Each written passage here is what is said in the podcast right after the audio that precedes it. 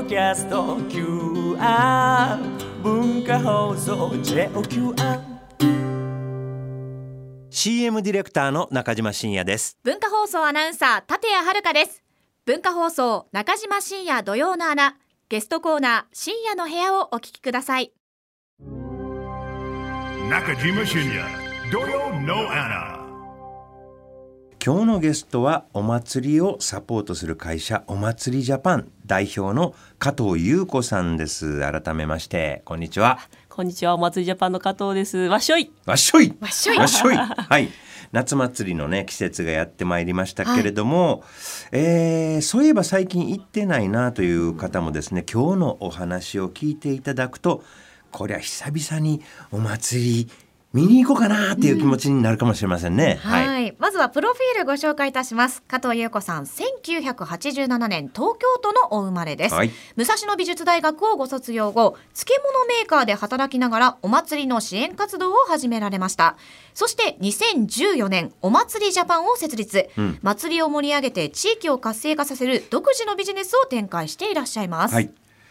えーね、武蔵野美術大学ご卒業を、はい。お漬物メーカー。えーこれはね時報でもおなじみの漬物屋さんなんですよ。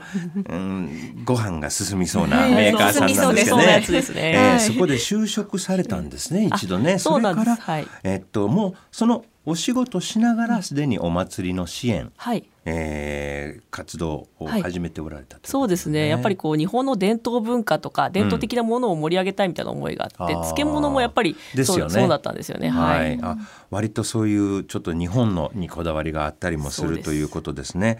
でもあの学生時代ははい。お祭りご縁なかったんですか？いややっぱ学生時代といいますか大学うん。3年生の時に、うん。やっぱきっかけとしては日本東日本大震災が、はいありました。はいありまして、ええ。まあ、その時にですね大学3年生だったんですけれども、えっと、青森のねぶた祭りを見に行きました。はいはい。その時にですねあのまあ日本全体がちょっとお祭り自粛ムードっていうか元気がないような、はい状態だったんですけれどもあの青森のねぶた祭り行くとうんすごく地元の人たちがすごい盛り上がってるのを見まして、うんもう超元気なんですよ。はい。そこでやっぱりお祭りって日本の元気の源なんだなとうん。思いまして、まあ、若者の力でアートの力美術の力みたいなものを使って日本盛り上げられないかなと思って始めたのがきっかけですね。あの特に青森のねぶた祭りっていうのは、はいアートが効いてますもそんね。うなんですよ。あの造形力ってすごいものがありますよね。すごいですよね。うん。あれ下書きない下書きというか、ねえあの設計図なしですからね。えーいきなり？そういきなりあれ本番そうなんですよ。うわすごいな。もう理解不能の凄さです。すごいですね。だから、はいやっぱり美術大学出ておられるということでそこになんかねあの、はインスピレーションを感じたりしたんでしょうね。したねお祭りジャパンではどんな活動をされてるはいんですか？、お祭りってあの日本全国で約30万件ほど、まあ、あると言われてるんですけどえそんなにあるんですよ。はい。すごいな。実はまああ、言われてるんですけどね、うん。そのほとんどがあの少子高齢化とかマンネリ化とかお金がないとか、うんあと PR ができないみたいなことでお困りになってるのでそこをやっぱお祭りジャパンがですねお祭りの企画運営をサポートしたりとかはは。あとは代わりにお金を集めてきたりとか、うんうんうん。あと広報したりとか、あのなかなか高高齢化してウェブが使えなかったりするので代行したり、まあ、そんな活動を行ってます。はあ SNS なんかも活用されてということなんですね。はい、そうなんです、そうなんです。やっぱこうお祭りってね、おじいちゃんたちがなかなかうんうんうん。SNS 使えなかったりするので、とはいえ若い人に来てほしいみたいなところで、あのお祭りジャパンが SNS で発信したりとか、ん。写真コンテスト開催して、あの100枚以上そのお祭りの写真が集まったとか、そういう事例もありますね。いやいい仕事やね、はい。あの本当に地域の活性化にもなるし若い人と結局伝統のお祭りをつなげていくっていう部分がはい。一つの、はい。ね、えー加藤さんの部分大事な部分でしょうね。はい、そうです。えーどうですか？新たなそういったですね、まあ、これまでにないようなはいチャレンジをやっていて、お客さんの反応ってどうなんですか？そうですね。あの例えば目黒のさんま祭りっていうお祭りご存知ですか？は有名そう有名なんですけれども、あそこ有名で困ってなさそうに見えるじゃないですか。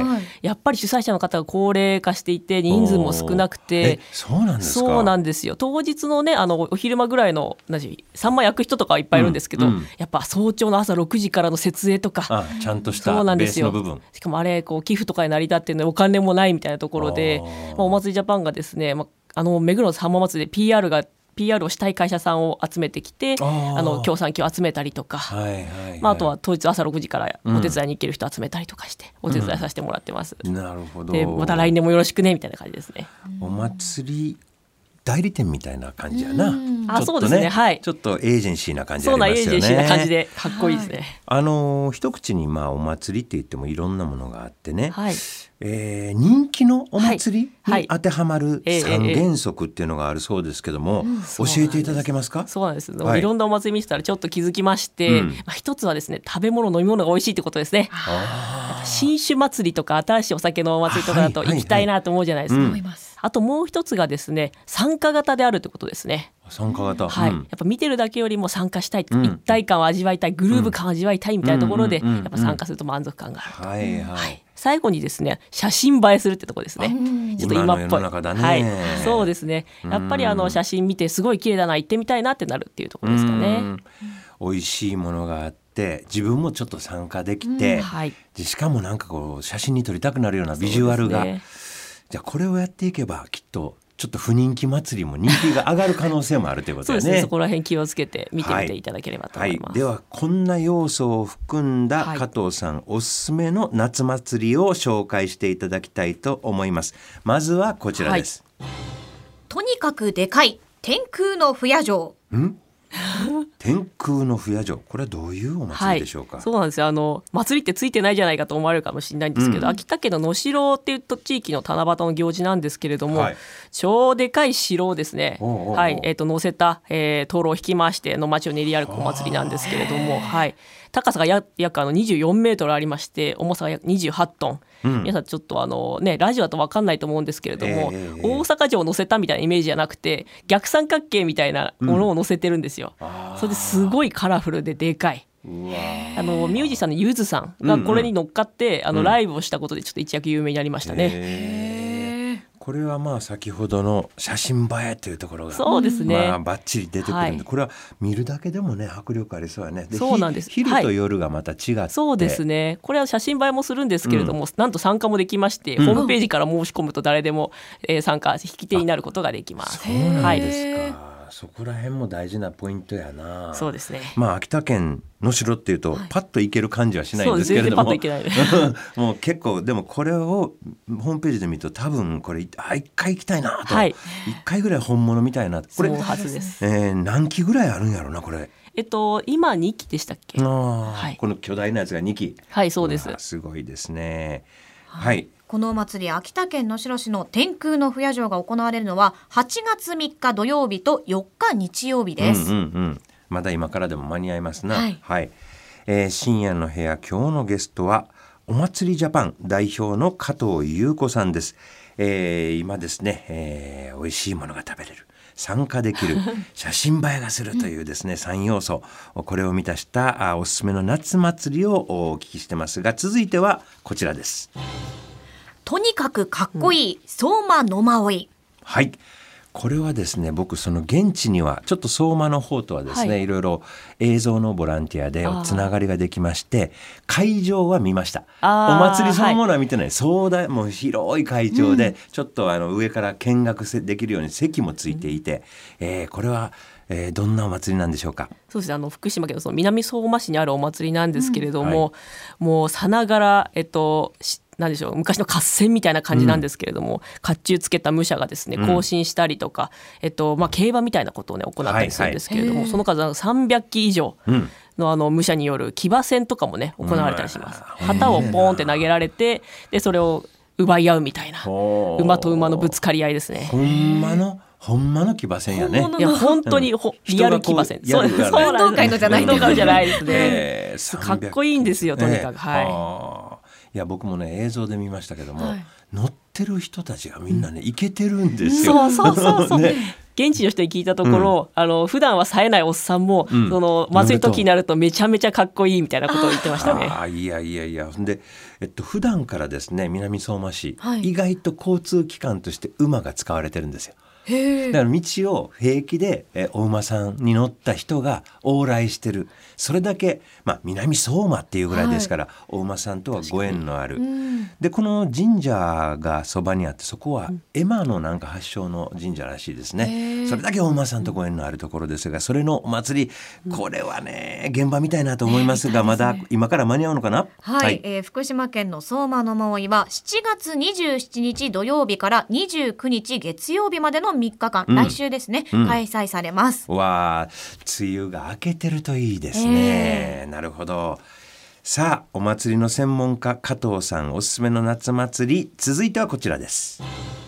誰でも踊れる新しい盆踊り。誰でも踊れる新しいどういうことですかねこれは、あ今お祭りの中でもですね盆踊りが熱いかなと、あそうなの？はい、へ思ってまして、うん。えっと、今外国人の間でも盆ダンスとか呼ばれたりしますね。はい、例えばなんですけれどもあの中野駅前大盆踊り大会という盆踊り大会がありまして、これが斬新なんですよ。ん。まあ、例えばあの d j k o さんによる「あの Easy Do Dance」っていう歌があるじゃないですか、うんうんうん。その Easy 盆ダンスに変えた盆踊りとか、あと「エヴァンゲリオン」の曲で盆踊りを踊れたりとか。おボンジョビの曲でボンジョビのボンを盆踊りにしてボンジョビってして。盆踊りを踊れて去年だとあのボンジョビの公式ツイッターが反応したってことに一躍話題に、はい、実際にボンジョビが反応したっていう。うわー。はい、今年あのマッチョを呼んでマッチョ盆踊りもするとか、んはい、もうすごい新しいですね。マッチョのあのポージングあるじゃないですか。それが盆踊り出てくるみたいな感じですね。え結構ボンダンスってはい。割とグローバルな言葉になりつつあるんですかね、ボンってのは。そうですね実はなりつつあるんじゃないかと思っております。うん。だってボンジョビの本体が見るんやもんな。そうそうそう。そうですね。影響力ありますね。はい。えーいや盆踊りっていうと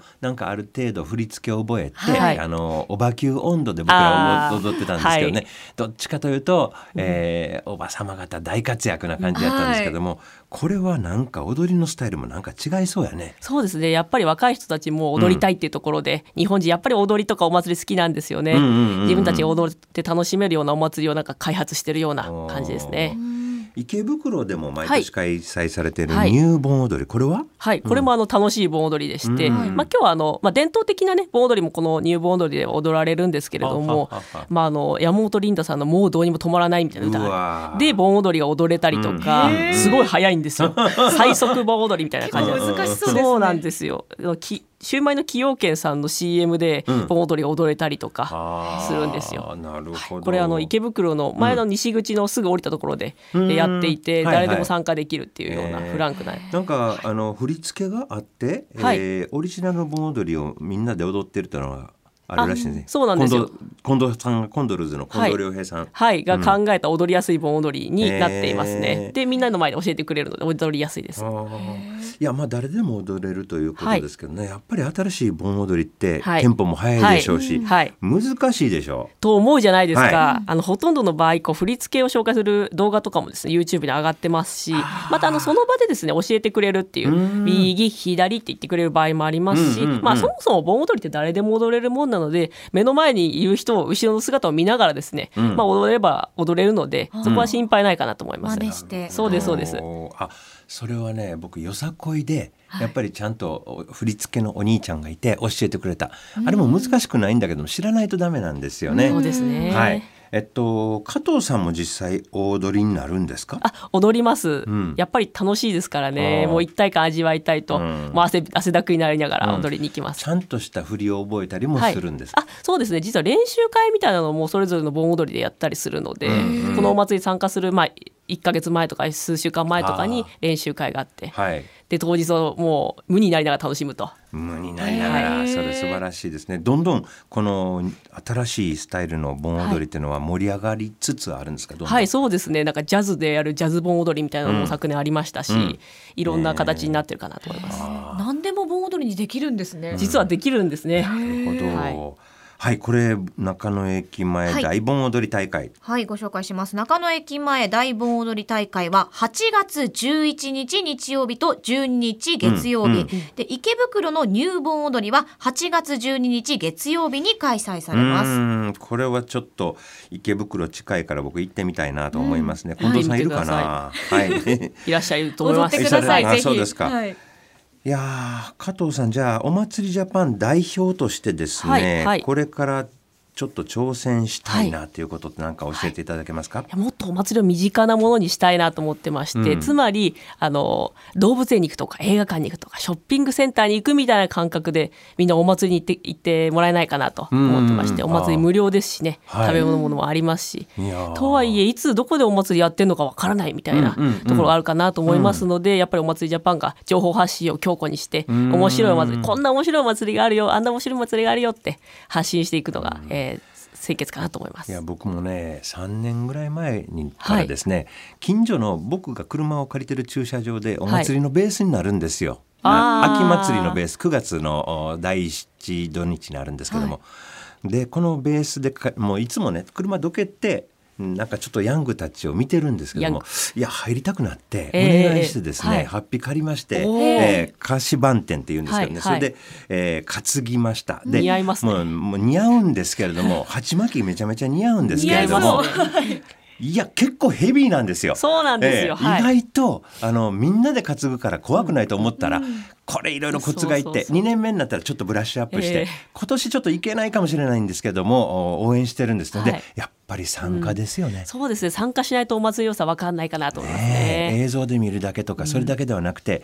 自分が踊るところまで行きたいですね。そうですね。はい、えー、さあお祭りに参加する方法っていうのもそういったサイトで紹介されたりしてるんですか、そうですね、うん。えっとまあサイトで紹介しているものもありますし、え。あとはまあ盆踊りなんかはね適当に入れば大丈夫なので、ああはい。盆踊りなんかは行ってそうですもうその場ででじゃあやりようってなってるんですね。そこに適当に入る。そうですそうです。盆踊りはねもう誰でもウェルカムですので、で有名なお祭りも結構はい。人々が、えー来なくなってるということなんで,、んで若い力で盛り上げていこうということですね。はい、はい、今日ご紹介したお祭りの情報は、お祭りジャパンの公式サイトにも掲載されています。詳しい情報などはそちらでチェックしてください。はい、私あの武蔵野美術大学のお祭り芸術祭の実行委員長をやっておりましたんでですね、へー お祭りといえば実行委員長なんですけれどもそのむさびの後輩であって、えーお祭りジャパン今あ日本の祭り全国の祭りを盛り上げようとしている、えー加藤優子さんに、えーゲストに来ていただきました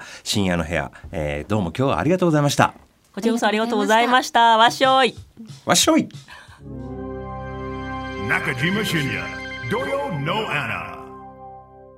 文化放送 FM916 AM1134 中島深夜土曜の穴7月20日放送分の深夜の部屋をお聞きいただきました中島深夜土曜の穴は毎週土曜日午前11時から午後1時まで生放送でお送りしています。次回のゲストは旅行ガイドブック地球の歩き方の奥武さんです。生放送でも聞いてくださいね。